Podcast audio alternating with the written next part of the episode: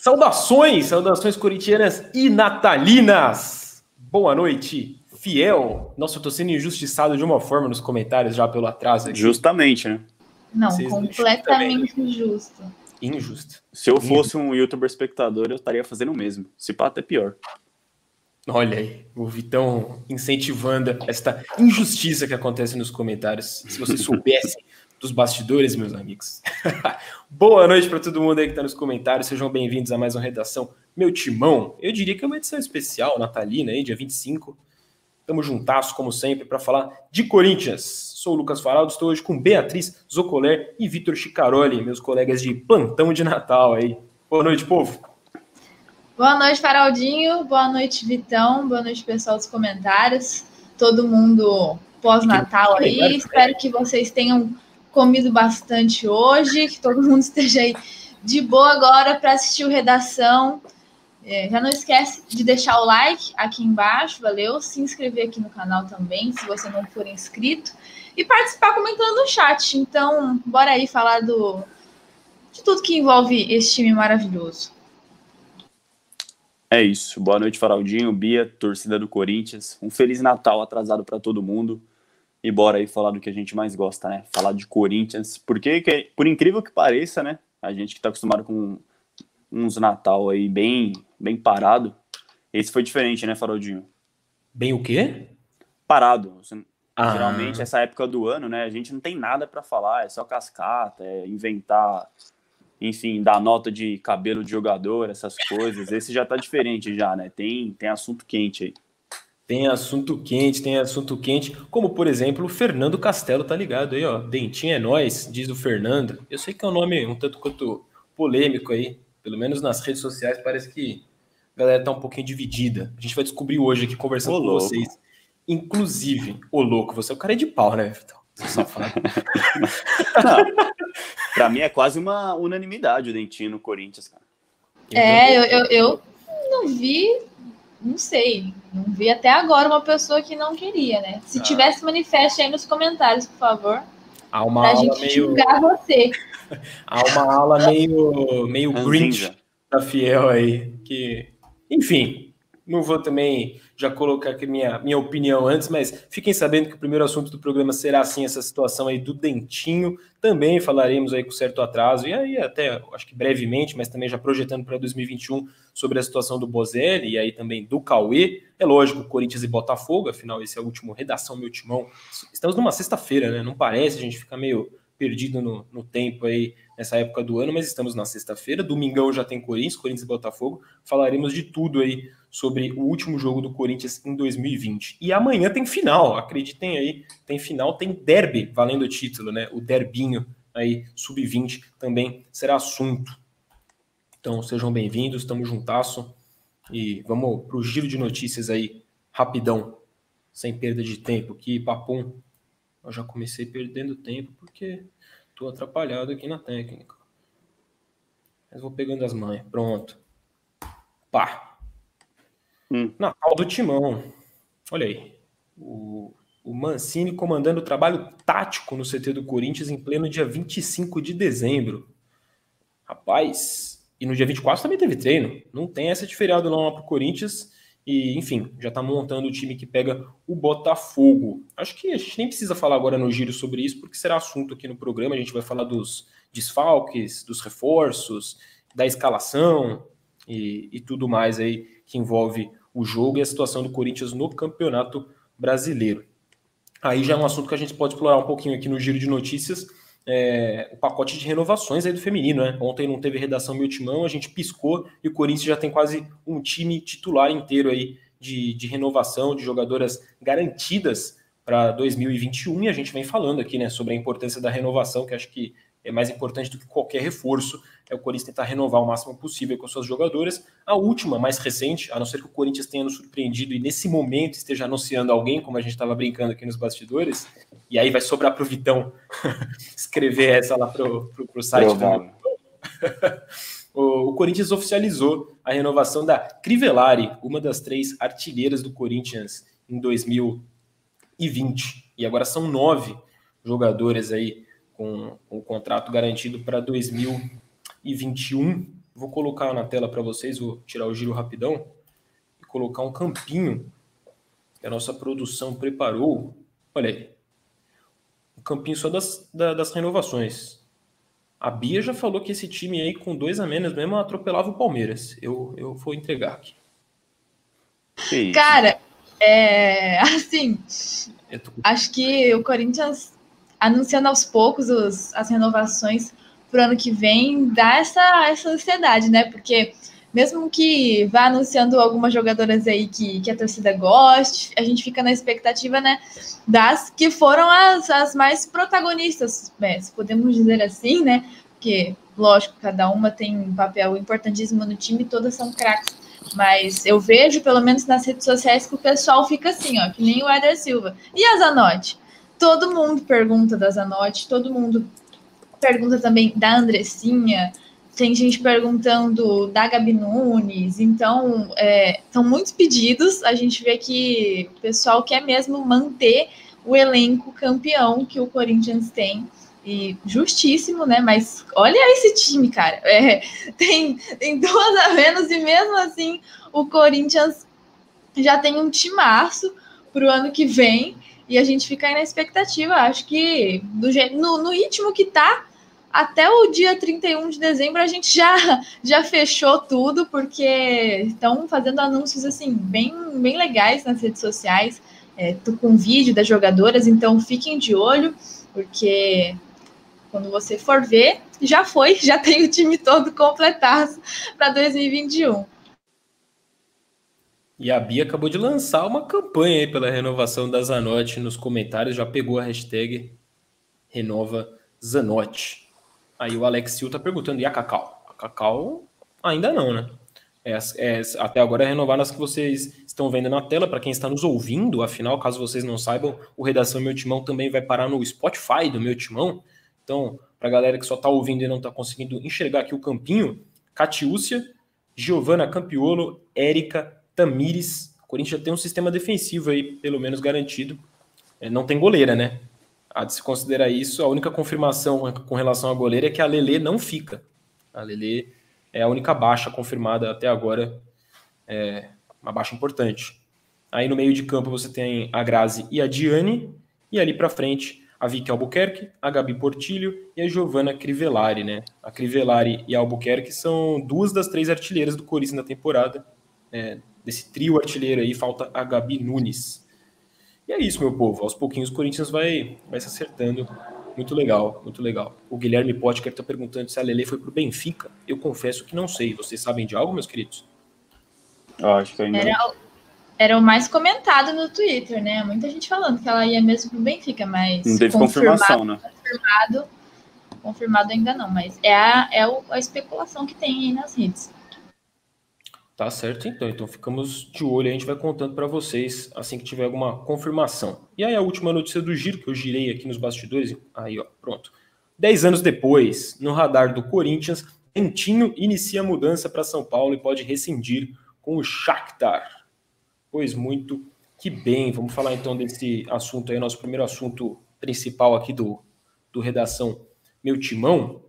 É, antes da gente debater, enfim, e trazer aí até outras informações, opiniões, estatísticas, o, o Vitão, por exemplo, vi que já, já, já levantou um, quase que um raio-x né, da trajetória do, do Dentinho na Europa, e isso é, é um assunto importantíssimo, porque mostra que Dentinho que está vindo aí para o Corinthians, e se isso é bom ou não, e a gente vai tentar entender isso aqui junto com vocês, torcedores aí. É, o que tem de informação nessa história toda que a gente subiu lá no meu timão agora há pouco trabalhando aqui nessa noite de Natal. Quer dizer, a noite de Natal foi ontem, vocês entenderam. É, o Dentinho está de saída lá do Shakhtar Donetsk, né? Então é o fim de uma era, depois de quase 10 anos por lá. Ele é vendido pelo Corinthians em maio de 2011. A gente está em dezembro de 2020, né? E quase 10 anos depois, Dentinho de volta aí ao Brasil, mais especificamente a São Paulo, né? Isso porque também uma apuração aqui nossa é que, que ele já iniciou a mudança dele lá da Ucrânia, aqui para casa dele é, em Alphaville. Para quem não conhece Alphaville, é um bairro, um bairro nobre aí, muitos jogadores, inclusive, moram lá, aqui na Grande São Paulo. É, inclusive, ele está treinando lá, né? É, porque no, no Shakhtar ele não joga desde o começo do mês, né? Ele teve dois jogos pela, pela Liga dos Campeões, aquele mais é, importante contra o Real Madrid, que ele inclusive fez gol, o Shakhtar ganhou e tudo mais, mas mesmo sem, sem esse ritmo de jogo, ele vem treinando justamente em casa, né? Então ele está sim de olho, está interessado aí em, em, em, chegar em 2021 em alto nível e jogando. É, cara, ele tem contrato com o Shakhtar, em tese ele volta para o Shakhtar, né? O Shakhtar, as competições que o Shakhtar está disputando, elas estão paralisadas, a Liga Europa e o Campeonato Ucraniano, e voltam em fevereiro. Está programado para voltar em fevereiro. Mas o Dentinho pode rescindir esse contrato, porque ele tem contrato só até junho e existe essa possibilidade de, de rescisão antecipada justamente pelo tempo de casa lá no Shakhtar, né? O relacionamento dele naturalmente é muito bom. São 10 anos de Shakhtar, sete e meio consecutivos, né? Ele teve os empréstimos para o Besiktas no comecinho de trajetória dele por lá, mas é, o relacionamento é muito bom, cara. Ele tem um tempo de casa que aqui no Corinthians, por exemplo, você só vai comparar esse tempo de casa com o Cássio, com o Walter, né? Que são jogadores do Corinthians desde 2012, 2013, para efeito de comparação. Fagner. O Fagner também, 2014, já, já são seis anos completos. É esse o nível de jogador, assim, com relação a tempo de casa, que a gente está comparando de identificar o, o, Dentinho lá na Ucrânia. É, e tudo isso com o Dentinho no radar do Corinthians, né? Já para 2021 aí, o Corinthians que está justamente em busca, a principal busca do Corinthians no mercado da bola, e talvez seja a única, é, é justamente por um atacante, por um atacante que, dentro do possível, aí, possa atuar pelas pontas.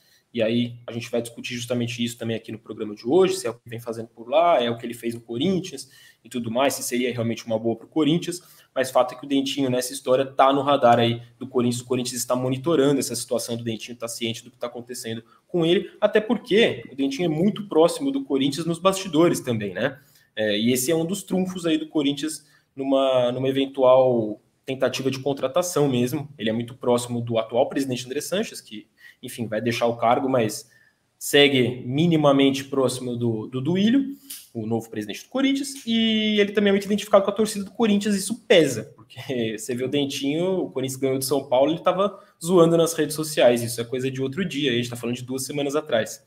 Então, isso naturalmente fecha algumas portas para o Dentinho. Foi uma cavada isso daí, Faraldinho?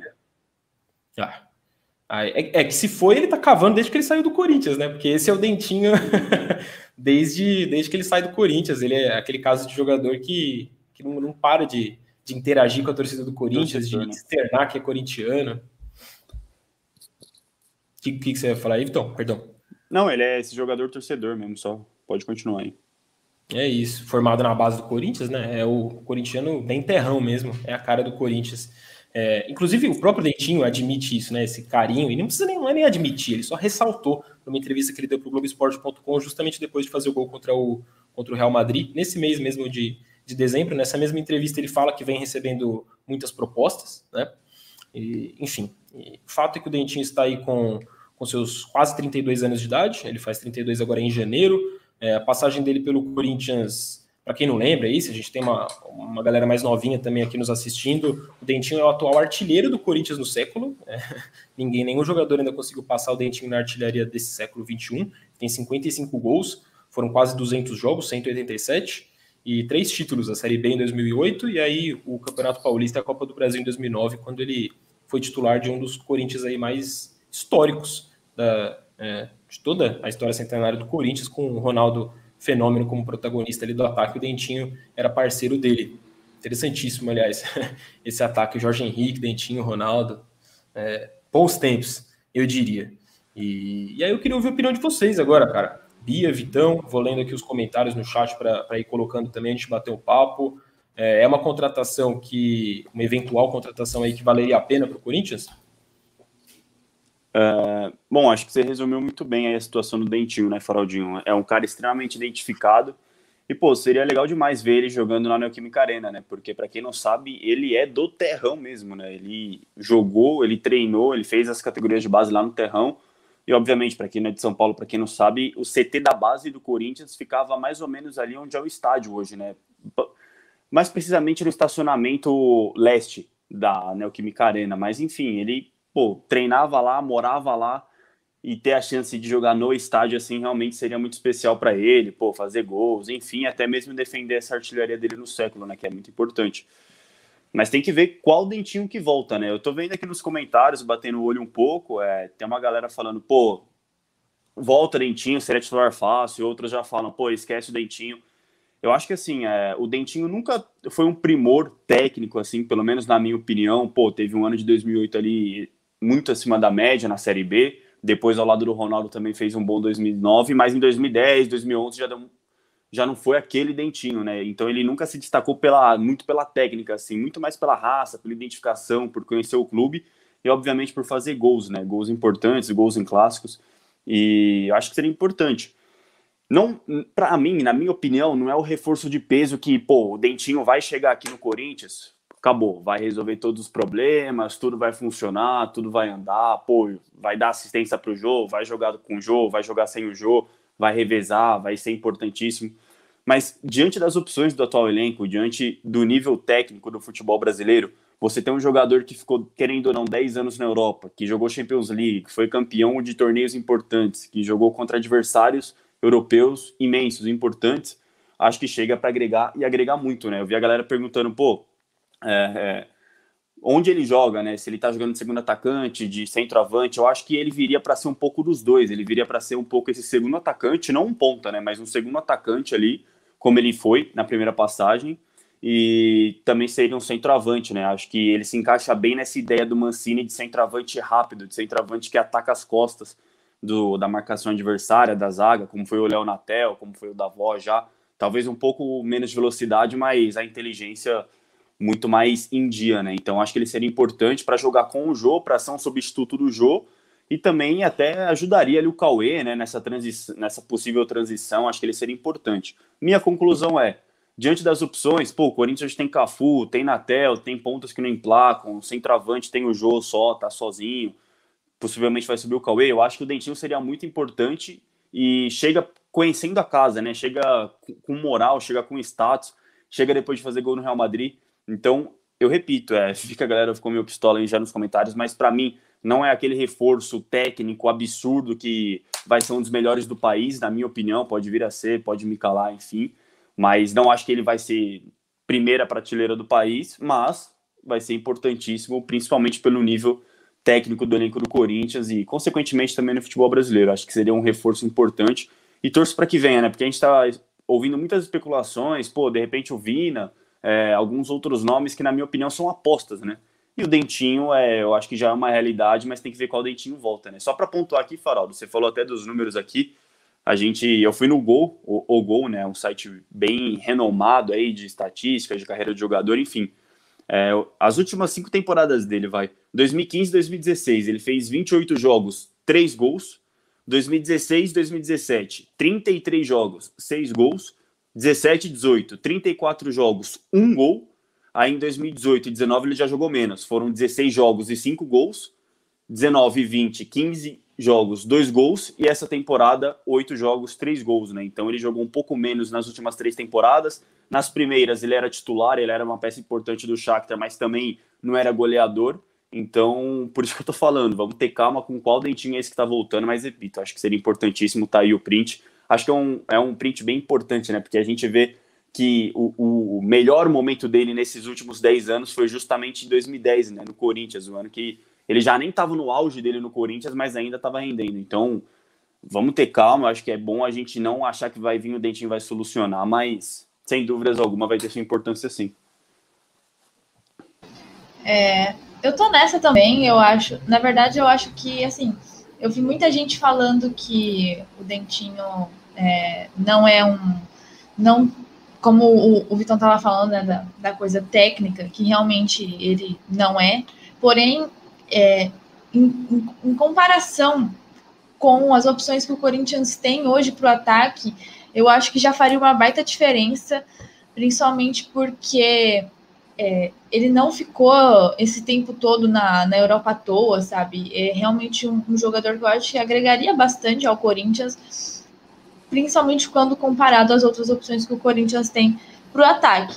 E principalmente se for comparado aos outros nomes que, que estão sendo especulados aí pela torcida para vir para o Corinthians, é, como o Vina, como tinha gente até um tempo atrás pedindo novamente o, o próprio Thiago Galhardo. Então, eu acho que não que ele vá solucionar todos os problemas, como o Vitão disse, mas eu acho que ele é um jogador que pode ajudar bastante esse ataque do Corinthians, principalmente na situação que está, principalmente na situação em que o Mancini busca um jogador que atue de forma a realmente finalizar mais e ter um jogador ali para colocar a bola na rede, porque o Corinthians, a gente tem visto o tanto de gol que tem errado, o tanto de oportunidade que tem deixado passar, não está conseguindo ser tão efetivo assim.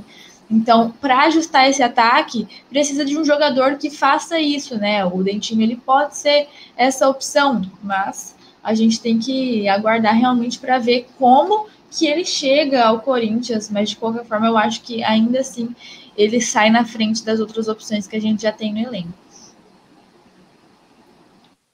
Certo. Vocês acham que essa passagem dele pela Europa, eu já vou colocar de novo os números aí que o Vitão, que o Vitão trouxe aqui para discussão, é, é mais um motivo para animar nesse cenário de, assim, é, acho que é um pouco de tudo, né? Mas vocês ficariam mais com a parte de que anima o cara tá há 10 anos é, na Europa, quase 8 no mesmo clube, ou seja, ele está agregando ao clube, mesmo que isso não, não seja mostrado necessariamente nos números, né, em números absolutos. É, Champions League quase toda a temporada, então é uma experiência que, cara, inevitavelmente agregaria a um elenco como o do Corinthians, né? Ainda mais agora que a gente vai.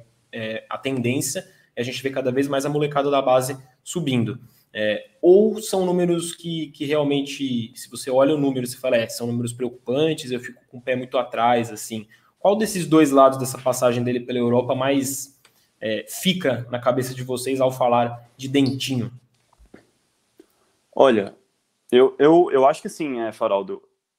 É, é, não querendo rotular né, pela passagem, mas eu acho que é um motivo para a torcida ter um pé atrás, né? Para a torcida entender, é, não, não achar que vai vir e vai resolver assim de imediato e pô, depois ser aquela frustração. Acho que não, acho que esses números mostram o que foi o Dentinho nos últimos 10 anos aí. Eu, eu não contei ao certo quantos gols são, mas, pô, é, é, é, um número bem baixo, né? É uma média bem baixa, assim, de gols. Ele, fico, ele tá desde 2011 no Shakhtar, mas ele teve uma, do, uma temporada no Besiktas, né? Que ele jogou nove jogos e não fez gols também. Então, assim, por se tratar de um futebol ucraniano, é, que não é lá dos mais técnicos, que geralmente atletas brasileiros que a gente vendo para a Ucrânia, pô, nunca vai fazer uma carreira na Ucrânia, né? A maioria, com exceções, como, sei lá, enfim, Tyson, com, às vezes a galera vai, jogadores vão para outro mercado, né? E o Dentinho não, ele fez sua carreira lá e certamente, falava, como você falou, deve ter, tem sua importância ali no clube, né? Que senão já não estaria mais lá, ele deve ser importante. Mas eu confesso que não acompanho o campeonato ucraniano. Mas vamos lá, né? Voltando para a realidade, pô, é um cara que jogou Champions League, é um cara que tem seis títulos nacionais na Ucrânia, é um cara que, bem ou não, mal ou não, tá 10 anos na Europa, né? Certamente ele aprendeu alguma coisa, é experiente, pô, tá adaptado ao futebol europeu, jogar contra times grandes. E. Só que assim, eu, eu me deixa com o pé atrás, cara. Eu não vou mentir, não, que esses números eu olho, não é aquele reforço que eu falo, nossa, minha nossa, eu quero ele no meu time. É, por exemplo, estavam, óbvio que não tem nada concreto, mas estavam falando do Alex Teixeira, eu acho mais jogador, um Roger Guedes, acho mais jogador o Dentinho, acho que ele vai ter que não se provar, né? Que falar que o Dentinho tem que se provar, acho que é para torcida do Corinthians é meio complicado. Mas ele vai ter que jogar bola, cara. Ele vai ter que jogar bola. O, o, o Lucas, Dentinho faz gol no Real Madrid, Alex Teixeira faz gol na, nos times da China, que são no nível de Guarani Ponte Preta. Cara, eu acho que esse, esse, esse gol contra o Guarani tá dando uma, uma, iludi, uma pequena iludida na galera, cara. Com todo respeito, é opinião, cada um tem a sua. No Real Madrid, você disse. É, é, no Real Madrid. É, eu acho que tá dando uma pequena iludida na galera aí, cara, porque foi um gol, tal, beleza, mas no jogo assim não foi nada espetacular, uma atuação de gala. No, no Shakhtar eu tive a oportunidade de acompanhar todos os jogos nessa fase de grupos, né? E repito, não acho que foi uma atuação de gala.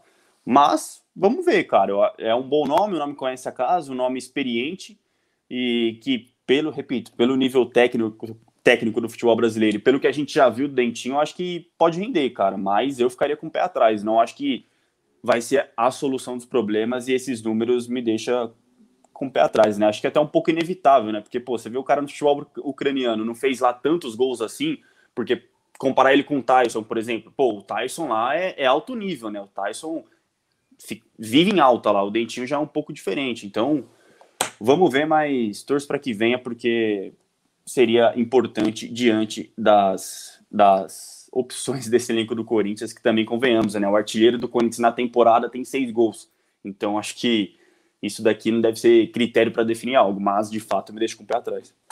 É, acho que é um cara que não, não, não talvez ele não, não seja assim, ah, o, o craque contra o Real Madrid, mas é um cara que a gente pode até dizer, já forçando um pouquinho a barra no tom, até quase de brincadeira, que ele, se acost... ele já está se acostumando a jogar contra um Real Madrid da vida. E aí, isso eu acho que, por mais que ele não seja o cara do Shakhtar contra o Real Madrid, ele vai chegar aqui para jogar um futebol brasileiro tendo jogado de forma leve, assim, tranquilo ali, se acostumou a jogar contra times como o Real Madrid. Aí vai chegar aqui no Brasil um campeonato brasileiro. É, é um cara que não vai sentir pressão, como a gente vê muitos jogadores é, que deveriam ter chegado no Corinthians até em outro patamar. Uh, enfim, é, é, mas lá ele tem o Michael, né? Ele tem um Tyson, ele tem jogadores, teve o Luiz Adriano até esses tempos, teve jogadores ao lado dele que ele olhava e falava, pô, tô num time bem, bem ok, né? Agora, o Corinthians, a situação já é. seria um pouco diferente, eu acho. Ele, ele teria uma responsabilidade, né? Maior do que talvez a, aquele carrega, ou sempre carregou no Shakhtar. Fala aí, é, Bia. É isso. Eu tinha falado só que eram 26 gols, o, o Vitão não, não tinha contado aí enquanto ele estava falando, eu contei. E alguém até tinha mandado aqui nos comentários também, não lembro o nome agora, mas 26 gols é, do Dentinho pelo Shakhtar realmente são números que não são tão animadores assim, quando você parar para pensar, lógico, mas eu acho que ainda assim é um nome que agregaria muito para esse elenco do Corinthians, como o Clive tinha comentado, que é, coloca o ataque do Corinthians num outro patamar, né? Porque mesmo o Dentinho já é, indo para os 32 anos, ainda acho que ele tem bastante coisa para render, principalmente é, no futebol brasileiro, que não é um, um, nível de futebol que realmente é dos mais superiores. Então, eu acho que é um risco, mas é um risco que vale a pena, né? A gente não, não tem ainda questão de, de valores, nem nada tão concreto assim. Então, é tudo, tudo tem que se avaliar, sabe? Mas ainda assim, eu acho que é um risco que, que se vale correr.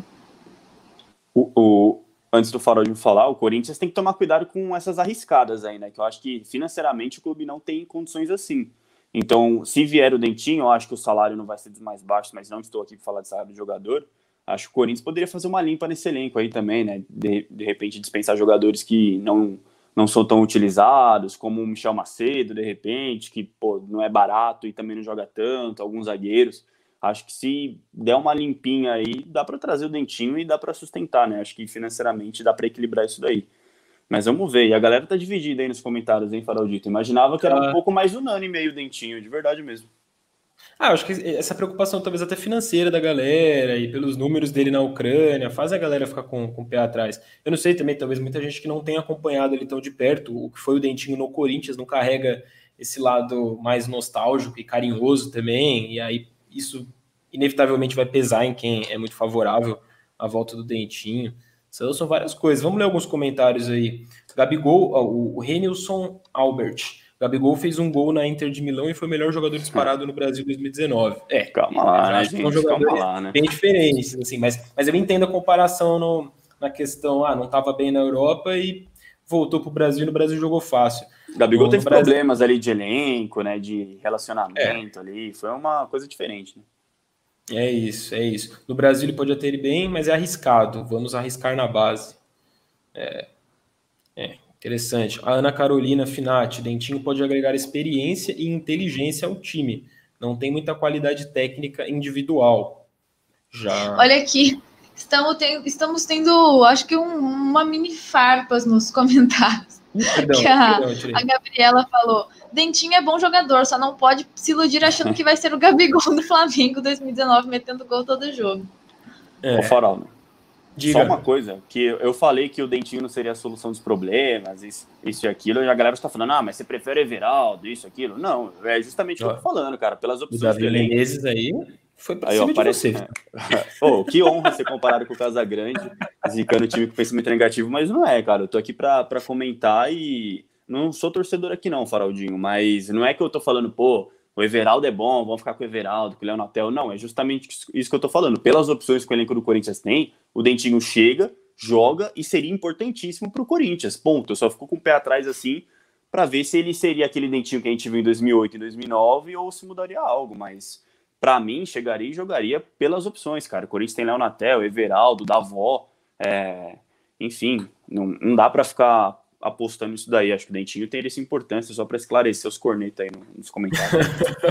Talvez o Vinícius Dias aí resu tenha resumido bem a situação. O problema é a questão financeira, tecnicamente iria agregar, mas não subiríamos de patamar, diz o Vinícius Dias. É, eu também sei. Acho que é que fica muito incógnita, né, de que Dentinho que viria para saber se sobe mesmo de patamar, mas em tese sobe de patamar. em tese o Corinthians acha um Dentinho jogador... ou Romero hoje, Faraldinho? que, que você assinaria se você puder escolher hoje para trazer? Rapaz, aí você pegou no, no calo. Ah, é difícil Nossa, assim, pô. Pra mim é, pra mim é, cara. Romarinho ou. Dentinho? Não, Romarinho. Romarinho é muito mais jogador do que o. Você iria no Romero também. Te conhecendo, você iria no Romero, eu acho. Iria no Romero. O Romero me parece mais. Cara, o Romero me parece menos aposta.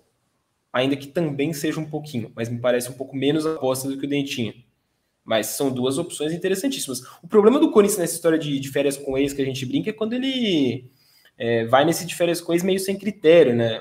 Nesse caso, cara, você está comparando Romero, Romarinho, Dentinho, são jogadores que o Corinthians tem como trunfo, né? Essa questão da, do, do, carinho do jogador com o clube ou da relação. Aí já não é o caso do Romero, né? O Romero, inclusive, o Corinthians perdeu isso da, na forma como se desligou dele. É, mas o Dentinho, por exemplo, você constrói ao longo de 10 anos do cara na Europa uma relação é, recíproca e que nos bastidores é ainda mais forte do que parece nas redes sociais, pelo relacionamento dele com o, o André Sanches. Pô, é, você não pode, agora que existe a oportunidade que o cara tá se mudando para São Paulo, jogar tudo isso para o alto, é, sendo que foi algo que foi construído ao longo de 10 anos, entende? Então, assim, pensando, pensando mais praticamente, Aí o Dentinho acho que é um nome mais, mais sólido mesmo do que o Romero. O Romero fica numa discussão aqui só nossa mesmo. É, eu gostaria particularmente, mas já acho o Dentinho muito mais palpável, por assim dizer. É, aí a galera vai lembrando, né? Ah, o Romarinho também não tem gols. Tinham dúvidas também sobre o Fábio Santos, o Gil também, quando voltou da China. Mas acho que cada caso é um caso, né? E ninguém está falando que o cara não vai jogar bola. A gente só tá. E o, que, é, o, que o é Romarinho, é... O Marinho também meteu gol no Real Madrid, né? É, é então, exatamente, a comparação. Eu acho que a galera fica muito com o pé atrás, assim, quando vem ex-jogador. Acho que muito também por medo de estragar o que já teve antes, né? Eu vi muito pessoal falando isso, é, até do, do Jô, falando Santos, do Fábio é. Santos. Então, exatamente. É muita dúvida. Realmente, as pessoas ficam com o pé atrás e é totalmente compreensível que isso aconteça é, é até mais, mais racional mesmo que exista esse pé atrás, mas como eu falei, acho que é um, um jogador que agrega bastante para esse ataque do Corinthians, principalmente em comparação às opções e principalmente olhando o nível do futebol brasileiro. Justo, Ellen Moreira deixou um superchat aí, muito obrigado. É, Dentinho tem o que o corintiano pede. Dinheiro é bom, mas tem coisas ainda mais importantes. Vai Corinthians. E vamos falar a verdade, né? O que o Dentinho já fez de dinheiro lá na Ucrânia também. tá bem, tá é, tá bem já. Com relação a isso, certamente o cara, o cara tá bem. Ô, Farol. Com... Fala, fala aí, Vitão. Da nossa geração, você acha que o Dentinho é, é, a cria da base que mais jogou bola no profissional do Corinthians? Ou você acha ainda que o Arana jogou mais, o Malcom? Não sei, a nossa geração que eu falo, acho que você é de 94, eu sou de 97, a Bia 2005. Brincadeira. Mas, mas, enfim, desse tempo, desse século, acho que o Dentinho possivelmente foi o que mais, mais rendeu no profissional, né? Cara, é uma boa, um bom debate, uma boa discussão. Eu acho que sim. Porque o, eu acho que assim, o Arana, talvez o Malcolm, eles Maicon. têm uma. O Maicon, eu acho que ele, eles são jogadores que eles. Cara, talvez o pico deles tenha sido mais interessante. O pico desses jogadores mas não foi algo tão longínquo, assim, tão duradouro como o Dentinho, né? O Dentinho viveu muita coisa de Corinthians, das coisas péssimas, né, como o rebaixamento, até o Corinthians do Ronaldo. Ele viveu tudo isso. Ele ajudou na reconstrução na Série B e colheu os frutos da reconstrução em 2009, principalmente, né? Esteve no ano do centenário em 2010. É... Cara, tudo isso acaba entrando na balança. Então, eu voto no Dentinho pelo pacote completo. Mas acho que tecnicamente falando, e aí em, em menos tempo, né? Em, às vezes uma temporada, dependendo do jogador, aí acho que outros jogadores tiveram um, auge maior, assim, mas, mas o Dentinho, de forma geral, é o, foi o melhor custo e benefício de base, talvez, assim. Galera falando do William. É, o Fagner. É, vamos com calma. O Fagner é óbvio que é uma exceção também, né? O Fagner foi, voltou, enfim. Mas o William também. É, eu tô com você. Era da mesma geração, William. Acho que era da mesma geração. Júlio ali, César. O... Só que vaza, né? Ele pega e vai embora. O Júlio César, cara, muito bem lembrado para ficar em cima do muro, vou dividir em, em, jogador de linha e de gol, e aí de gol o Júlio César tem uma prateleira nesse sentido de que de jogador que vem da base que eu acho que é inalcançável assim. Mas, cara, é uma discussão muito legal, assim. A gente podia fazer um programa só sobre isso, assim, com, com um gancho, quem sabe, numa ah, completação aí do Dentinho. Fala aí, fala aí. Não, vou te mandar no particular. Ou posso falar não. aqui agora? Pode falar agora, Enfim, cara. notícia do UOL, acreditando. Boca negocia com Bozelli para enfrentar o Santos na Libertadores. Só, só ia falar. Puta! só, só, Olha, bicho. Notícia do UOL aqui, Thales Torraga. A informação é de um jornal argentino. Ele intrascingente de Buenos Aires. Quando que vai ser o jogo da Libertadores? É, é agora, começo de janeiro, né? Primeira semana de janeiro. Primeira acho que é a ida e segunda os semana times, é a volta. Os times que estão nas semifinais da Libertadores têm até 2 de janeiro para para inscrever três reforços. Então, Mas eles têm uma semana aí de para fazer isso. Será que rola? Ah, o Bozelli se despediu do Corinthians aí, livre ele tá, assim. Ué, imagina, ligam pro, pro Bozelli hoje aí, amanhã ele tá livre para assinar, em tese, tempo dá. É, Rapaz, interesse... é uma estratégia ousadíssima. Perdeu do... o gol lá na pré-Libertadores e vai jogar semifinal de Libertadores, né? O mundo é muito injusto, cara. O mundo é muito injusto. Imagina o Bozelão metendo gol na final da Libertadores, Nossa, campeão da Libertadores, velho. E aí Nossa. quem. Porque assim, eu, eu respeito. A gente pode até. Mano, você me deu o gancho perfeito. Vamos falar do Bozelli, então. É, acho que muita gente se divide nessa saída dele do, do Corinthians. E algumas pessoas eu acho que talvez, e aí eu me incluo nisso, talvez tenha exagerado muito é, na. Cara, no ódio, assim, ao cara, sabe? De você botar ele numa prateleira e tal. Não foi o que eu fiz, na verdade, mas eu, eu, eu, eu entendo, assim, quem, quem critica nessa linha. Mas também teve uma outra galera que eu acho que criticou muito no sentido de bater no cara, sabe?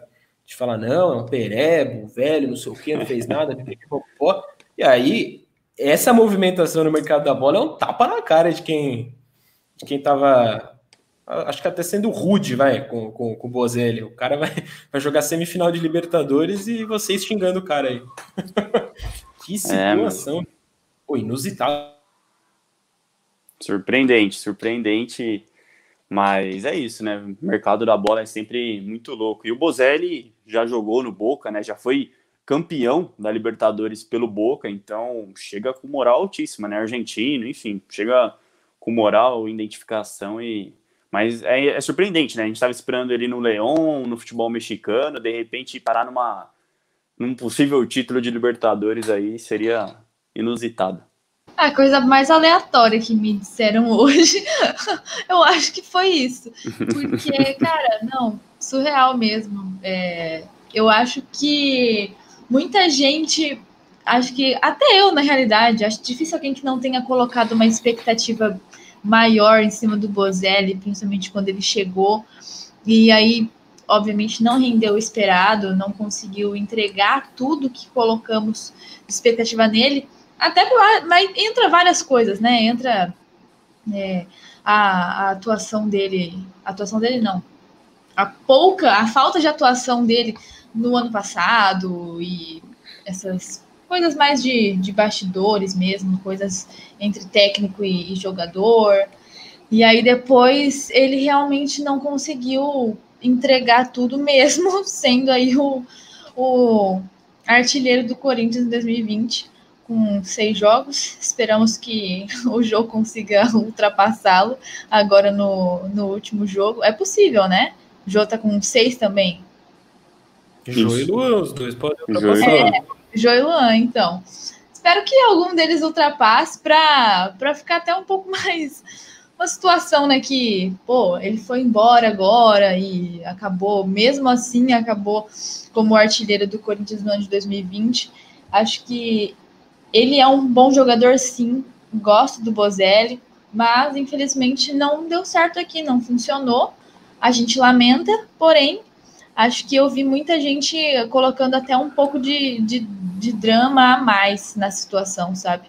Ele é um jogador muito, muito profissional, muito respeitoso com o clube e tudo que ele viveu aqui no Corinthians. Na, na própria postagem dele, que vocês estão vendo aí na, na tela, é, que o Corinthians agradeceu, ele realmente foi um jogador que sempre teve muito respeito pelo Corinthians, pela instituição, pelos outros companheiros do elenco. Só que infelizmente não deu certo, cara. E aí bola para frente, sabe? Não é como se fosse um, um ídolo indo embora ou A algo... torcida sentiu, hein? A torcida Sim, ficou baleada. A torcida sentiu muito. Isso que eu fiquei espantada também. Eu não esperava toda essa comoção. Óbvio, é um bom jogador que vai embora, é um, um jogador que acabou se identificando, né, com a torcida. Porém, acho que teve até um, um certo exagero aí.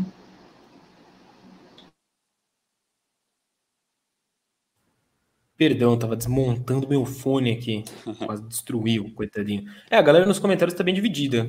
Eu acho que é, é bem isso que a gente tava, tava falando aqui. Que Bozelli que fica pro Corinthians? O, o Tomás fez uma matéria, eu achei bem interessante, é, comparando os números baixos, né, os números realmente frustrantes dele, com o, o, lado do profissionalismo, aquele lado mais interno do CT que a torcida, e a gente mesmo, principalmente numa temporada como essa, sem acesso ao CT, não tem justamente esse acesso é, de ser um cara que ajuda muito, principalmente ali na, na comunicação para seja para o jogador mais novo, isso aconteceu até de forma explícita com, com o Janderson da vida, assim, até os jogadores naturalmente que também falam espanhol aí de outras nacionalidades que vieram para o Corinthians, Bruno Mendes, Arauz, e o entendimento lá dentro do Corinthians é de que é um cara que sai, mas que fica com as portas abertas, assim, para um, quem sabe, até para eventual retorno numa outra função. Eu só não sei se houve uma identificação por parte dele com o Corinthians a ponto de ser interessante, um cara tão rodado até em outros clubes como o próprio Boca Juniors, para voltar para um Corinthians para uma outra função pós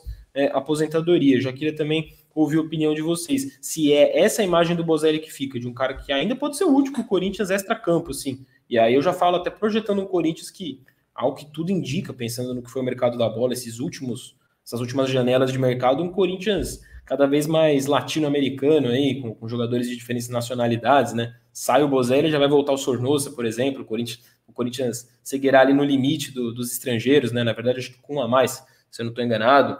Então, enfim, queria ouvir que você desse esse, esse panorama, esse tapa antes da gente falar de Corinthians e Botafogo. É, eu acho que o Bozelli ele sai do Corinthians com é, a realmente a, a impressão de que poderia ter, ser um cara que até quem sabe ser realmente um ídolo do Corinthians, sabe? Ele chegou aqui com uma, uma expectativa muito grande por parte da torcida, como eu tinha falado antes, e a torcida acho que esperava muito dele, e eu acho que ele também esperava muito mais dessa passagem dele pelo clube. Infelizmente não conseguiu desempenhar tudo, não conseguiu entregar muita coisa, apesar de ser um bom jogador. E aí fica essa impressão, né, de que ele poderia ter realmente rendido mais, poderia ter entregado um melhor futebol, poderia ter ajudado mais o Corinthians e quem sabe se tivesse realmente funcionado, se tivesse dado certo, poderia ter ficado mais tempo se tornado ídolo aqui, mas isso são só hipóteses, né, que a gente formula na nossa cabeça, porque eu acho que realmente ele é um cara que se identificou com a torcida, a torcida se identificou com ele e talvez seja muito por isso também que teve essa comoção toda com a saída dele, né? Acho que a torcida ficou com esse gostinho de que o Bozelli poderia ter sido mais do que ele foi no Corinthians. Pô, assina embaixo. Meio exagerada, né? Convenhamos que essa comoção aí, cara, foi meio exagerado, na minha humilde opinião. Nosso colega aqui, Tomás Ossolino, bem falou, cara. Eu, eu acho que é até um pouco exagerado, mas o que ele falou é que teve uma comoção maior na saída do Bozelli do que na saída do Jadson e do Ralph, cara. E pelo menos no Twitter, eu, eu não tenho. Haaland corintiano. Parece que perdemos um ídolo. Meu Deus, até o Instagram do Corinthians fazendo homenagem, piada, pro Ralph e pro Jadson ninguém fez, porque não são, que são ídolos. Cara, eu assino embaixo, velho. Eu acho que assim, talvez um pouco pela carência de ídolos, né? Mas o Bozelli, beleza, ele veio, respeitou o clube, é, teve sua importância, pô, fez 17 gols, é o quinto argentino com mais gols na história do Corinthians. É, mas deixou a desejar, né, cara? Acho que muito pelo esquema de jogo, é, muito pelo Carilli, pô, ele chegou a ser terceiro, ele chegou a ser terceira opção num time que tinha Gustavo de titular, né, cara? Isso daí é uma coisa que deixa engasgado. Mas acho um pouco exagerado, tipo, respeitou o clube, profissional, tipo, fato, ponto. Isso, isso ninguém questiona, isso ninguém duvida. Agora, poderia ter feito mais, né? Não rendeu, acho que, meu, não render, irmão, boa sorte, é, vai ser feliz no Boca, onde for, mas não deu certo. E Corinthians já, já viu Sócrates sair do clube, Neto, Teves, Ronaldo, Rivelino, jogador, é, Rivelino é, enfim, próprio Ralph, Jadson. Pô, cara, acho que essa comoção sobe um pouco o tom, mas eu entendo também, justamente pelo cara ser identificado, ser profissional, sempre que ele dava entrevista no Corinthians, a gente parava para escutar porque saía coisa boa. Eu entendo o contexto, mas já foi, irmão. É, muito felicitadas para você, para você, mas é isso. e digo mais, Herrera jogou mais, acho que isso daqui é unanimidade também, né? Herrera jogou mais bola, Herrera é mais ídolo, Herrera é mais querido, Herrera é mais Corinthians do que o Bozelli, com todo respeito ao Bozelli, né? Concordo, concordo. É, é que eu acho que não precisa fazer essa comparação, é, tipo assim, do. Mas eu entendo quem tá fazendo, e eu acho que passa, mano, pelo, muito pelo momento. Daqui a 10 anos a gente vai estar discutindo aqui na prateleira dos ídolos sobre o Ralph, sobre o Jadson, e não sobre o Bozelli. No máximo a gente vai trocar uma ideia e falar, pô, lembra do Bozelão? Que da hora, cara, gente boa e tal. Pô, ok. E aí eu acho que nesse momento, é, um cara que tem, um, na minha opinião, um profissionalismo tão alto, assim, tão exemplar, num Corinthians marcado, e aí eu não tô falando do elenco, dos outros jogadores do Corinthians, mas num Corinthians, em termos de gestão e de CT, assim, sabe? Cara, o Corinthians tão marcado pela falta de profissionalismo, da gente praticamente ter passado o ano inteiro aqui falando da várzea, que, que o Corinthians parece ter virado, assim, em vários aspectos. Aí surge um cara que, no meio de tudo isso, mesmo sabendo que não vai ficar, faz um gol dando carrinho no último treino. É, eu acho que resume bem, oh. cara. Não, é, não é isso, ah, mas acho que resume para, bem. Eu acho que resume bem, cara. É, é um jogador que, num, num, ambiente totalmente inóspito, nesse sentido da falta de profissionalismo, de bagunça, de interesses bem escusos, assim, que não, não priorizavam em momento algum nesses últimos anos o, o, melhor do futebol do Corinthians, prova disso é a troca constante de técnicos e tudo mais. Ele continuou lá, parece dando o máximo dele, às vezes mais do que esses jogadores que a gente trata e trata corretamente e são mesmo ídolos, e mais ídolos do que o Bozelli são mesmo. É, e cada um tem o seu motivo para agir do seu jeito, mas o Bozelli, acho que ao longo dessa trajetória dele, ele foi constantemente profissional, coisa que é bem raro você encontrar até nos ídolos. E eu não culpo os ídolos enfim, acho que justamente o tempo de casa acaba os fazendo não ser tão profissional em determinadas situações. É, mas é uma discussão também bem, bem da hora, bem saudável. Galera gostou do gol do treino, hein, Faroldo? Aí, ó, ó o Matraca. Busto pro Bozelli, fazia gol no treino. Não, vocês entenderam o que eu quis dizer. Não, tá de sacanagem. Eu entendo, eu entendo. Eu entendo quem, quem realmente sentiu, porque o Bozelli teve sua importância aí. É isso. Pô, perdi um superchat aí, ó. Ellen Moreira. Lá vem. Então, perdão, temos carência de ídolos. Olha para o nosso elenco atual. Terminou bem. Curto, você pra caramba. Obrigado, obrigado. Terminou bem, achei. Comecei a ler, eu falei, meu Deus, o que, que vem? Mas eu, eu entendo a carência a, do, do elenco, enfim, mas a comoção que teve a saída do Bozelli eu achei um pouco acima do tom pelo que foi o Bozelli no Corinthians, né? Mas obrigado aí pelo elogio e tamo junto. Cada um na sua opinião também, né? Cada um com seus jogadores aí que vocês gostam, mas. É, porque eu acho que é isso. É um consenso cara não é ídolo, ele não é ídolo do Corinthians, mas isso não faz com que. Aí entra naquela prateleira dos jogadores, e aí não é nem ídolo, mas é o que cada um gosta muito particularmente por motivos particulares, entendeu? Aí, é... é, que nem o Vitão com o Luan, entendeu? Cara, é... muito bom. O Luan, deixa ele quietinho, pô, tira o foco dele, tá no banco, Casares ficando, deixa ele pra próxima temporada. Mano, Estão preparando um monstro, velho. Estão preparando um monstro. Olha. o Corinthians está criando um monstro, é, segundo Vitor Chicaroli. Aí vocês tirem as próprias conclusões. E o meu timão tá criando outro aqui embaixo de mim. Tá de brincadeira. Cara, perguntaram aqui nos comentários quem que foi de... quem que decepcionou mais, o De Federico ou o Bozelli? E eu entendi a pergunta assim no sentido de que, pô, o De Federico chegou como novo Messi, né? O De Federico chegou ali, a gente falou, opa, é o cara que tá chegando aí, é o Tevez, isso e aquilo. O Bozelli a gente chegou achando que seria o absoluto, né? Mas, cara, pelo hype, eu acho que o De Federico rendeu menos do que o Bozelli, né? Não tem nem como. Ah, o De Federico ele não apresentou nada pro Corinthians. Não fez é nada, só um gol olímpico, né? É. A única, é. a única lembrança que eu tenho dele é, é esse gol olímpico aí também, que ah, aí até o Sornosa fez lá pelo Fluminense. Né? é isso, muito bem pontuado. Eu acho que. Não, aí eu sou, sou muito mais o, o Bozelli, acho que o De Federico foi bem pior nesse, nessa comparação, nesse aspecto aí. Enfim, é uma discussão bem bacana. É, vamos falar de Corinthians e Botafogo, cara. Várias Bora. novidades aí nesses últimos dias. Não teve redação meio última ontem. Quem, quem tá aí meio perdido, o, o Cantillo já tá treinando com bola. Então tá, tá completamente à disposição do Mancini para jogar contra o Botafogo, né? A previsão inicial do Corinthians era dele voltar só em 2021. Então, quando ainda estava marcado Corinthians e Palmeiras para o dia 6, a expectativa era quem sabe ele jogar o derby. Agora a gente já vive uma outra situação que o Cantígio está à disposição para esse jogo de domingo agora contra o Botafogo. Por outro lado, você não tem Cássio, né? Você não, o Mancini e nós todos como corintianos não temos o Cássio. O Cássio ainda não treinou, só vai se reapresentar o CT Joaquim Grava na próxima segunda-feira, então vai ficar uma semana toda aí de repouso e tem que ficar mesmo, batida bem feia de cabeça e tudo mais. Aí o Corinthians vai com o Walter no gol. E ao mesmo tempo que tem a confirmação de um Walter no gol, óbvio, é, é, é o, goleiro melhor goleiro reserva do Brasil facilmente você tem uma grande dúvida agora no meio de campo, né? Porque sem o Cantígio, no último jogo, o Corinthians conseguiu encaixar um meio de campo interessantíssimo com o Gabriel e, e Ramiro. Eu vou colocar aqui aquele nosso campinho para a gente montar na tela. Peraí, eu vi... deixa eu ler um superchat aqui. Que... Leia, leia, leia. Faraldão e Bia, nós também te amamos, só para deixar claro, não quero que o Vitão se ache demais. Obrigada, Pô, Ellen. A galera é até estranha, velho, tá, que tá todo mundo concordando com o Vitão. ah, mentira, Vitão. A, a verdade Chama. é assim, né, Faraldinho? Você sabe, eu tô aqui para falar a verdade, não para fazer média, não. Pô. É, tá falando que eu tô pra fazer média, é isso?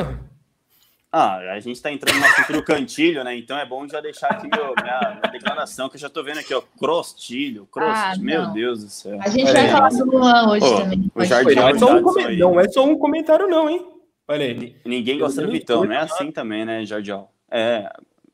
O cro, crostilho, né? Minha nossa senhora, velho.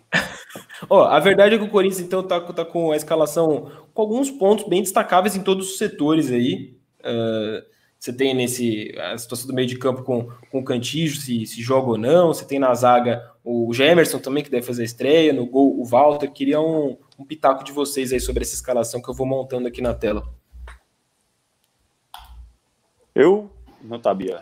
Quando você ficar quieta, falta entrosamento nosso aqui, né? Mas tá tudo não, em casa. Tá faltando, tá faltando. Quer começar? Pode começar. Então, então tá, então tá. Eu começo aqui. É...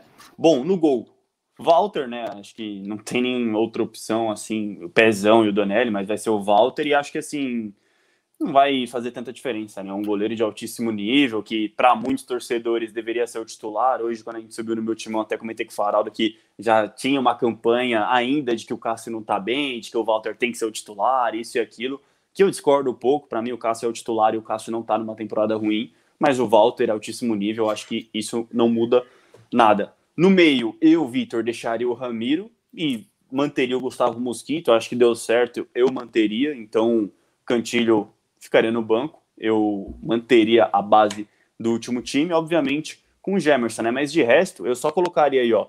Colocaria o Ramiro no Cantilho e, o, e no lugar né, do lado direito aqui, no, como meia direita, eu colocaria justamente o um atacante agudo, Aí depende do Mancini, né? Leonatel, Gustavo Mosquito, Everaldo. Eu prefiro o Mosquito do que todas essas opções.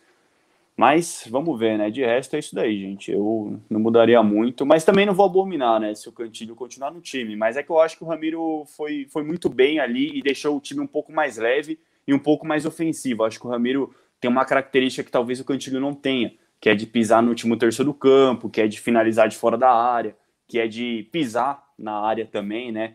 E que é de também. Pô, o Gabriel sobe, o Ramiro fica muito bem, e os dois se revezam muito, né? Os dois são muito.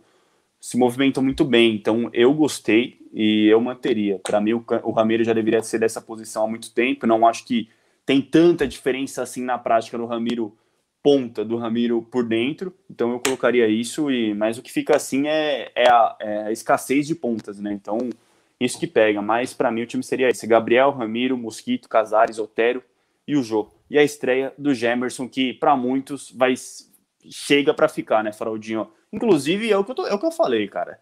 Se for uma atuação acima de 7, se eu sou Mancini, ó, Gemerson, chega aí, Bruno Mendes, chega aí. A vaga é do, do Gemerson, na minha opinião. Mas vamos ver o que vai ser. Cara, difícil, porque a gente sabe a questão do, do Corinthians lá no, no, Rio de Janeiro contra o Botafogo. Eu acho que vai ser um jogo muito disputado, mesmo o Botafogo estando na situação que está. É inexplicável o que acontece quando o Corinthians enfrenta. É uma zica, né? No Rio de Janeiro, é sério, é inexplicável. Não tem, não tem como explicar isso. Mas eu acho que vai ser um jogo bem pegado. E pensando eu, eu... nessa questão, Fala, Farol. Acho que, esse, acho que esse comentário do Jefferson era sobre isso, e eu fiquei rachando minha cabeça aqui, cara. Que ele falou que o Botafogo, Botafogo venceu os seis últimos jogos como mandante. Aí eu falei, mano, mas venceu como? O Botafogo, a sequência de jogos do Botafogo vinha sendo um negócio tão assustador aí no Campeonato Brasileiro. A gente até tinha separado uma imagem para mostrar para vocês. Eu falei, ah, só se o Botafogo nunca não tá jogando em casa faz séculos. É, porque olha só a sequência de jogos do Botafogo, aí já fica a título de informação para vocês. Mas agora eu acho que ele está se referindo então aos últimos Corinthians sim, e Botafogo, sim. Botafogo e Corinthians. Minha aí, nossa sim, senhora.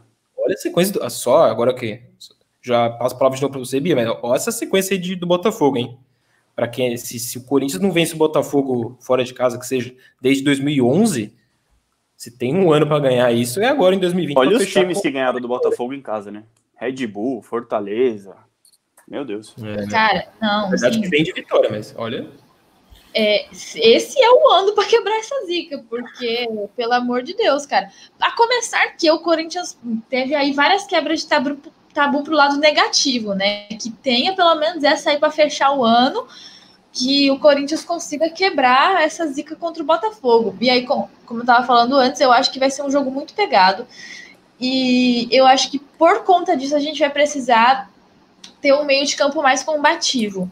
E por isso eu também iria de Ramiro, mas não, hum. descartaria, não descartaria o Cantilho, não, até porque no, naquele jogo dele no contra o São Paulo, ele demonstrou bastante intensidade, que era uma coisa que a torcida cobrava muito dele, e ele mesmo fez essa autocrítica, né? E mesmo assim, eu acho que ele conseguiu demonstrar que ele consegue sim ajudar na marcação, que ele consegue sim ser um jogador mais intenso, para quem reclamava que faltava intensidade do Cantilho. Acabou queimando a língua, né, no, no majestoso. Ah, infelizmente ele, ele saiu machucado, mas agora está disponível, então não me surpreenderia o Mancini colocar ele de volta. Não, não sabemos como que ele está treinando agora, mas talvez seja até um pouco natural que continue com o Ramiro no meio-campo, e aí, quem sabe, é, o Cantilho entre no segundo tempo, algo do tipo, essa substituição também é um pouco mais, mais normal no Corinthians do Mancini, né? O Cantilho estava entrando antes mais no, no segundo tempo. Então, eu acho que por a gente precisar de um meio-campo mais combativo, de um, um meio-campo que realmente é, confronte o Botafogo, porque eu acho que eles vão tentar sim é, acabar fazendo um gol ali nos primeiros minutos para a gente tentar assustar, assim como acabou acontecendo contra o Goiás, que não assustou, né? O Corinthians, lógico. Teve aquele susto inicial, só que depois isso foi só, só deu o Corinthians. O Corinthians partiu para cima mesmo perdendo. Só que tem toda essa zica aí Eu acho que o Botafogo vai para cima assim do Corinthians, principalmente nos minutos iniciais, para tentar alguma coisa, e por isso o Corinthians vai precisar combater bastante. Eu acho que o Ramiro consegue fazer bem essa função. Ele ajudou a construir muito bem no último jogo, deu certo ali por dentro com o Gabriel. Então, eu acho que deu certo e pode dar de novo, por isso eu manteria. Mas também, né, caso o Mancini queira colocar o Cantinho, para mim não tem problema nenhum, também gostaria de ver. E é isso. Justo. Muita gente falando aqui nos comentários, time que, que tá ganhando não se mexe. E aí, imaginando um jogo semelhante ao que foi contra o Goiás, tentar manter dentro do possível a mesma, a mesma escalação. É lógico, Walter e Gemerson serão novidades obrigatórias aí. É, cara, eu achei um comentário legal aqui do Soares Lira. Se a gente não se incomoda com a baixa estatura do elenco do Corinthians, eu vou falar para você que isso, é uma coisa que, assim, cara, 2020 foi um negócio tão caótico pro Corinthians que tá aí um problema que não, não passou muito assim pela minha cabeça. É, e hoje ainda se tem um Jô ali na frente, vou falar para você que não me incomoda tanto, mas eu entendo o que você está falando, né? o, o, Corinthians de forma geral. O tá Mancini tá falou isso. Não sei se vocês assistiram os bastidores do jogo contra o Goiás, mas o Mancini falou isso no intervalo. Ele falou: o, o time inteiro deles é alto. E era mesmo, porque, meu Deus, o time do Goiás dava para jogar basquete ali, todo mundo, todo mundo muito alto, tá ligado? E o, o Corinthians realmente tem jogadores de uma, uma baixa estatura, principalmente ali na frente, né?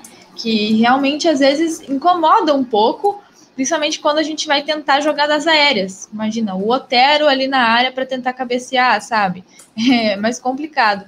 Mas eu acho que, como o Faraldo falou, é, um, é tanto caos, tanta coisa para ser resolvida nesse, nesse Corinthians 2020 que acho que esse foi o menor dos problemas no final das contas, né? Que, que quase não passou pela nossa cabeça. Só agora que a gente está realmente se dando conta disso. No fim do é ano, bom, é bom. seis dias aí para acabar 2020. A gente consegue se dar o luxo agora de, de, se preocupar com a altura do Corinthians. E eu acho que é uma preocupação válida, mas é legal também a gente lembrar que o Corinthians até que fez uns golzinhos interessantes de cabeça, né? O Gil, o Avelar, bastante. Tá, tá, até que dentro do, do Só os dois. Não, é. O Jô poderia ter deixado, poderia ter, ter ajudado mais. Aí, o Jô fez contra o Red Bull Bragantino na estreia, né? Mas acho que foi o único, assim, de cruzamento. Também foi, acho que o jogo que ele melhor foi acionado nesse sentido de jogo aéreo, né? Sim, sim. Faltou Mas... isso. Me incomoda um pouco isso daí. Eu já tinha até comentado com o Andrew em alguma live aqui, que ele falou, pô, de repente você não colocaria o Gemerson no lugar do Bruno Mendes por conta da estatura? Aí eu falei para ele, cara, os dois têm exatamente a mesma altura, o mesmo 1,84m, né? A gente pode achar que o Gemerson é mais alto, mas não, os dois têm a mesma altura. E acho que o time do Corinthians é baixo sim, cara, porque você pega Gabriel, você pega Ramiro, você pega Mosquito, Casares, Otero, Fábio Santos não é tão alto, Fagner Idem. Então fica aí basicamente o Gil e o Jô, né, como pilares mesmo. E eu acho muito pouco, cara, mas o Mancini soube aí tá sabendo lidar com, com essa situação, com a zaga do Corinthians, e acho que não estamos tendo esse problema. E, obviamente, eu acho que isso é muito. Se a gente não tá tendo esse problema, é muito mérito desses jogadores que atuam pelo lado do campo, né? Fábio Santos, Fagner, Mosquito, Otero, que não permitem o cruzamento, né? Então, isso que vem acontecendo com frequência. Então, isso é muito mérito também.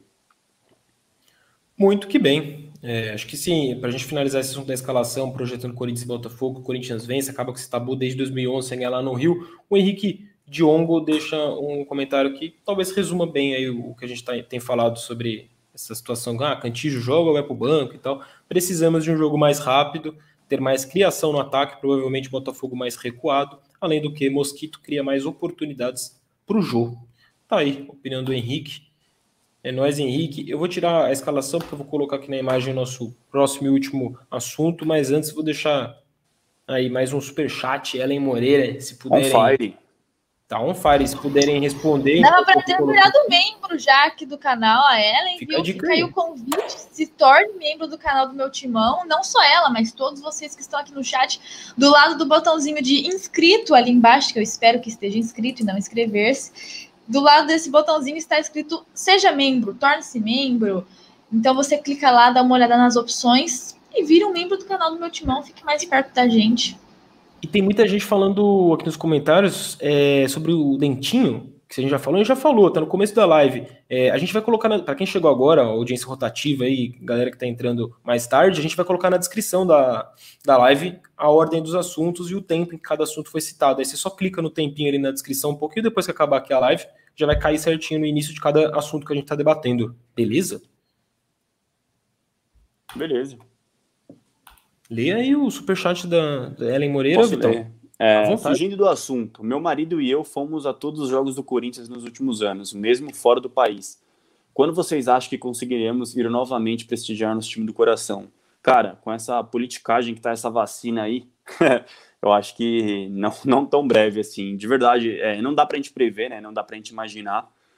Mas, cara, eu acho que esse primeiro semestre de 2021 vai seguir basicamente a mesma coisa, né? Não sei o que você, a impressão que vocês têm, mas como eu sou muito pessimista com a pandemia em geral, eu acho que em 2021, cara, não consigo imaginar a torcida no estádio, a não ser que o Brasil se espelhe lá na, na Inglaterra, enfim, na própria nos Estados Unidos com a NFL também, que dependendo da região uma certa porcentagem aí foi, foi permitida, né? Então vamos ver, mas acho que vai demorar, infelizmente, cara. Tô, tô com você, Vitão. Tô com você. Vamos ver aí, mas a gente torce muito, mas a Bia, inclusive, deu um espirro aí que me deixa até meio. Não. Não, nada. Duas vezes seguidas. Mas espirro não é sintoma, não, é. pô. É? Não é nada, não. Pô, não sei, eu não tive, mas não me parece muito saudável em época Tosse de coronavírus você espirrar. É, não é muito bom. Sim. É, se espirrar perto de mim, eu vou, vou tirar o corpo. É, Vitão, você preparou esse conteúdo pré-jogo aí da, da final Sim. do Derpinho. O Corinthians pode levantar uma taça nesse sábado contra o Palmeiras. Queria que você contasse um pouquinho para a galera aí, enquanto eu vou abaixando aqui para mostrar a provável escalação. E é provável, assim, naquelas, né? O Coelho é todo doidão, esconde o time também, esconde até os relacionados, tá fazendo mistério aí para essa finalíssima contra o, o, Palmeiras. É, o mistério do Pet Coelho, né? Como carinhosamente os torcedores chamavam ele, porque agora já não, ninguém mais chama ele assim, né? Mas, cara, vamos falar sério do Sub-20. Eu acho que o Coelho faz um bom trabalho, né? Que quando perde, a galera lembra do Coelho, quando ganha, é obrigação, né? Ninguém nem cita. Mas eu acho que ele faz um bom trabalho, principalmente no Campeonato Paulista. Óbvio, ah, o nível técnico, isso e aquilo. Mas, pô, o, o Corinthians está invicto no Campeonato Paulista Sub-20, né? Foram nove jogos, sete vitórias e dois empates, né? Então, o Corinthians aí vem numa sequência muito boa. Obviamente que o momento no Brasileirão não é dos melhores, né? O Corinthians estava na liderança, agora já caiu, não consegue vencer, mas acho que muito também pelo calendário apertado, por estar tá priorizando o Paulistão. Pô, teve Santos na semifinal, que é um clássico, agora outro clássico. Acho que o Corinthians automaticamente acaba priorizando, né? O Corinthians também já está classificado no Brasileirão, vai enfrentar o Grêmio, mas especificamente contra o Palmeiras, cara, é, o Corinthians aí vai ter a, a, vantagem de decidir o jogo em casa, né? Um jogo único. Então o Corinthians joga amanhã, 15 horas, no estádio Alfredo Schunig, na Fazendinha, lá no Parque São Jorge, né? Então, vamos ver, cara. Vamos ver o que, o que reserva no Brasileirão. O Corinthians perdeu de 3 a 0 pro Palmeiras também no Parque São Jorge, mas naquela altura o Carlos Leiria ainda era o técnico, o Coelho estava no profissional quase, quase caindo, então faz um certo tempo já. E o Corinthians parece que está mais encaixado, né? O Corinthians vem jogando bola, principalmente no Campeonato Paulista, e vem, vem rendendo aí com nomes como o Udu, é um jogador que eu gosto bastante também. O Vitinho, técnica, técnica absurda e está crescendo de produção nos últimos jogos nessa reta final, assim como o Matheus Araújo. Acho que essa trinca aí do ataque, para mim, são os mais importantes. Na defesa, gosto aí do Reginaldo, do Daniel Marcos, acho o Ronald um bom zagueiro, enfim, gosto. O Corinthians tem boas opções, né? Então, vamos ver, mas acho que dá para ganhar, né, Faraldinho? Jogo único, tudo pode acontecer, mas é derby, né? E aconselho aí a galera assistir, né? É, vai passar no, no, no Facebook da Federação Paulista, ao vivo, então para quem quiser ver aí, não, não teremos copinha, mas é uma boa oportunidade aí para ver o sub-20 que disputaria a copinha, né? Então, jogaço, o Palmeiras também tem uma base muito forte, um time muito bom. E, repito, vai ser um jogaço certamente. Vamos ver a escalação do Corinthians e o que, que espera esse, esse mistério do Coelho, né? E um jogo importantíssimo para o Coelho também, né? Porque essa pressão já tá grande quando ele perde numa rodada X no Brasileirão, enfim. pô, perder uma final pro Palmeiras em casa, cara, a galera ia, a pressão ia ser bem grande para cima dele. Então acho que é um jogo importante pro Corinthians e obviamente pro Coelho também. E há de se considerar que é, esse calendário maluco do, do Sub-20 já teve dia que o Corinthians jogou no mesmo dia. Se não for no mesmo dia, foi no dia seguinte. Um negócio assim de Campeonato Brasileiro Campeonato Paulista. Então, o Corinthians está tendo que ir em alguns jogos, seja do Brasileiro, seja do Paulista. E aí o Corinthians tem optado mais por priorizar o Paulista, porque conseguiu é, encaminhar bem a classificação no Brasileiro. E aí, é, em algum dos jogos, você tem que jogar com um catadão, assim, com muito jogador do Sub-17. Então, algumas das derrotas do Corinthians aí, elas acontecem porque o Corinthians escolheu perder, basicamente, sabe? É, e respondendo o João Vinícius aí às três da tarde. Corinthians e Palmeiras na Fazendinha. Então, até por isso, o Palmeiras vive a mesma situação, né? Os dois times estão classificados para as quartas de final do Brasileiro Sub-20, que começa já nessa próxima semana, né? O Corinthians pega o Grêmio nas quartas. E os dois chegaram à final do Paulista, mas chegaram nessa linha. Para chegar na final do Paulista, tiveram que abdicar de alguns jogos com, com, o time titular no brasileiro, e aí tomam umas derrotas que você fala, nossa, mas esse time que tá. Se você só olha o placar, né? Você fala, pô, esse time que tá, que tá bem aí, a base é essa base que é boa e tal. Então, acho que isso ajuda também um pouco a entender. Vou. Fala aí, Bia, dá, dá o seu pitaco aí sobre, sobre esse time, essa finalzinha aí. Finalzinho só de apelido carinhosa, né? Um derby, né? Cara, é, então, derby é derby em qualquer modalidade, em qualquer lugar do mundo. Acho que Corinthians tem, teve uma queda no Campeonato Brasileiro, né? Mas muito por conta de, de vários fatores que independiam do próprio Coelho, né? Teve aí alguns jogadores lesão, perdeu até o, o, o Cauê para a seleção. Inclusive, vocês estão perguntando muito do Cauê. O Cauê não está mais na seleção, viu? Ele fez gol na seleção, foi campeão do torneio quadrangular com a seleção sub-20, mas eu realmente não sei se é, ele não está na escalação porque o que? O que acontece?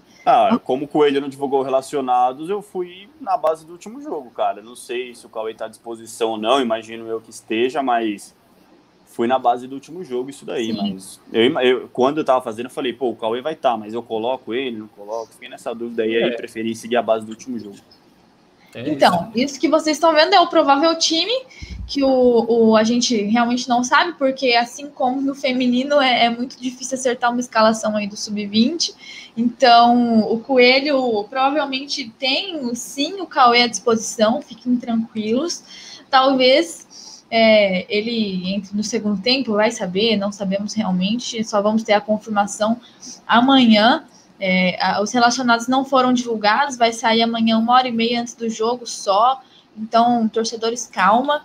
Não é como se o, o Cauê estivesse fora do jogo, nada disso. Amanhã a gente descobre melhor como vai ser essa escalação, mas eu acho que o time tem sim totais condições de vencer esse jogo.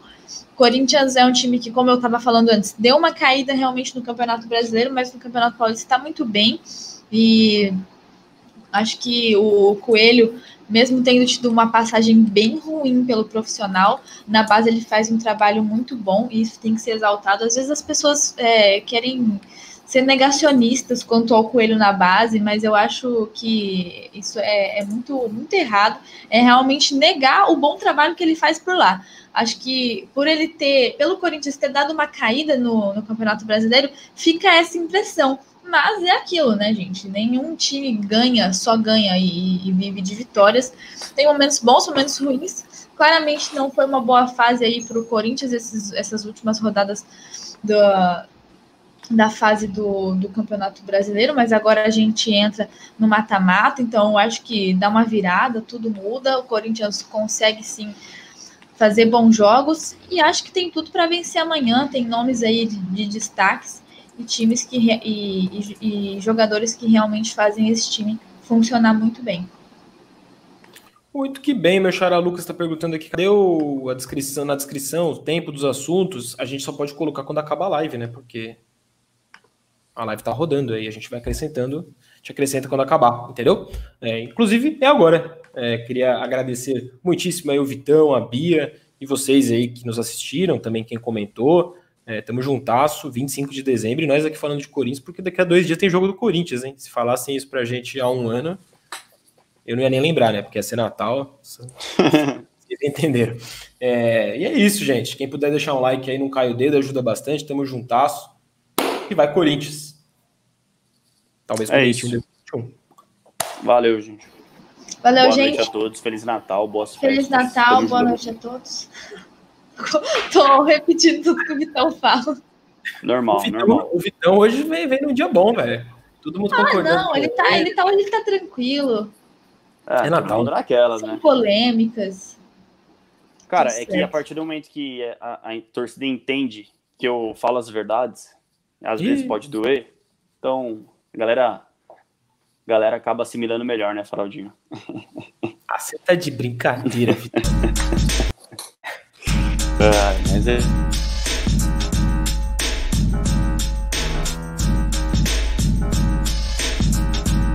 Esqueceu Fala a música, hein, Faraldinho? Esqueceu a música. Ah, minha nossa senhora. Não, então peraí. Não, peraí. Você lembrou? Eu não tinha. Ô, não, os caras mandando calar a boca aqui agora nos comentários. Esqueci, a música não tocou? Não, ah, aqui não. Tocou aí, Bia? Aqui não toca, mas é por causa do, do meu microfone que fica no cabo, mas eu nunca sei ah, quando toca ou não toca. Era pra ter tocado, velho. Tocou, galera? Comentem aí se tocou ou não, gente. Agora eu tô, tô cabreiro aqui. Primeiro comentário vai ser o que a gente vai considerar. Tocou, tocou. sim, ó. Não, fake news. Tá de sacanagem. Ah.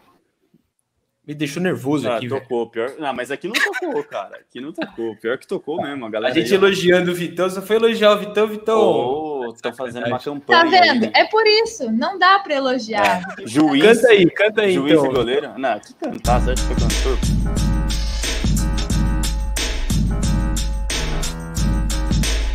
Feliz Natal a todos.